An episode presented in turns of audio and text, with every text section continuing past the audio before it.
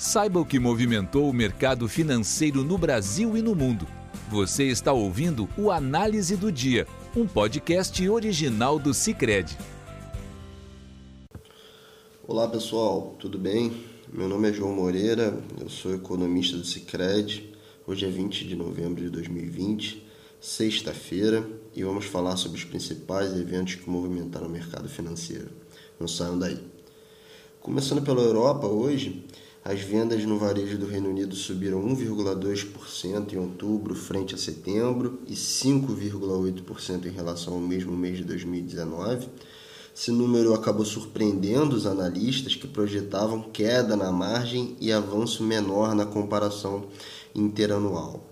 Com o novo aumento nas vendas, o varejo do Reino Unido em outubro já está 6,8% acima do patamar pré-pandemia que é um padrão aí relativamente similar ao observado aqui no Brasil. O índice de confiança do consumidor da zona do euro caiu de menos 15,5 em outubro para menos 17,6 em novembro, segundo dados preliminares publicados hoje pela Comissão Europeia. A queda foi menor do que esperada pelos analistas. O bom humor gerado pelos indicadores econômicos aumentou após a Pfizer anunciar que enviará hoje à Administração de Alimentos e Medicamentos, a FDA, na sigla inglês, dos Estados Unidos, o pedido de uso emergencial de uma vacina contra a Covid-19, aquela que apresentou 95% de eficácia nos resultados finais dos testes. Olhando para os preços dos ativos, as bolsas da Europa fecharam o pregão dessa sexta em alta, impulsionada por esses indicadores que eu mencionei e também pelas perspectivas positivas com a vacina. O índice Stock 600, por exemplo, subiu 0,47% nessa sexta. Já no Japão, os indicadores econômicos de hoje não foram muito bons. Hoje foi divulgado o PMI, o índice de gerente de compras, que recuou de 48 pontos em setembro para 47 pontos em outubro, indicando, portanto, contração na atividade econômica por lá. Nos Estados Unidos, há um impasse entre o Fed, o Banco Central Americano e o Departamento do Tesouro, após o secretário Steven Mnuchin decidir não renovar programa, os programas emergenciais de empréstimos. Com isso, cada vez aumenta mais né, a probabilidade que o novo pacote de estímulo americano ele vai ser significativamente menor do que o que era esperado anteriormente e também do que o pacote anterior.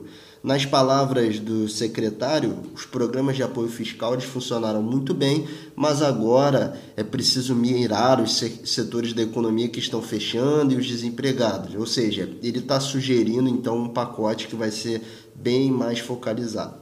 Isso gerou manifestações negativas nos diretores do Fed hoje, até porque o Powell, o presidente do Fed, declarou nessa semana que esses programas deveriam ser mantidos. Então, daí, portanto, a nossa interpretação de que houve um impasse.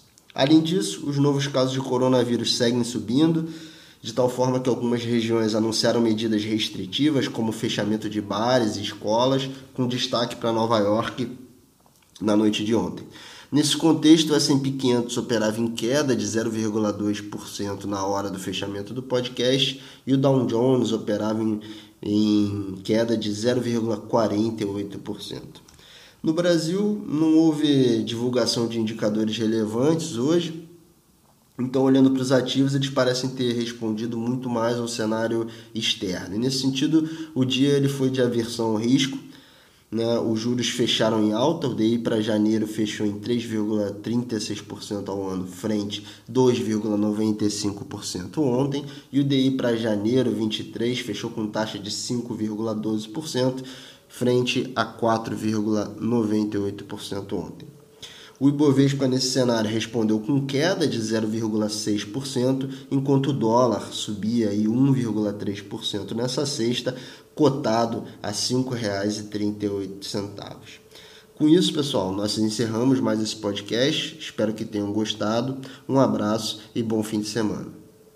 Você ouviu o Análise do Dia, um podcast original do Cicred. Até a próxima!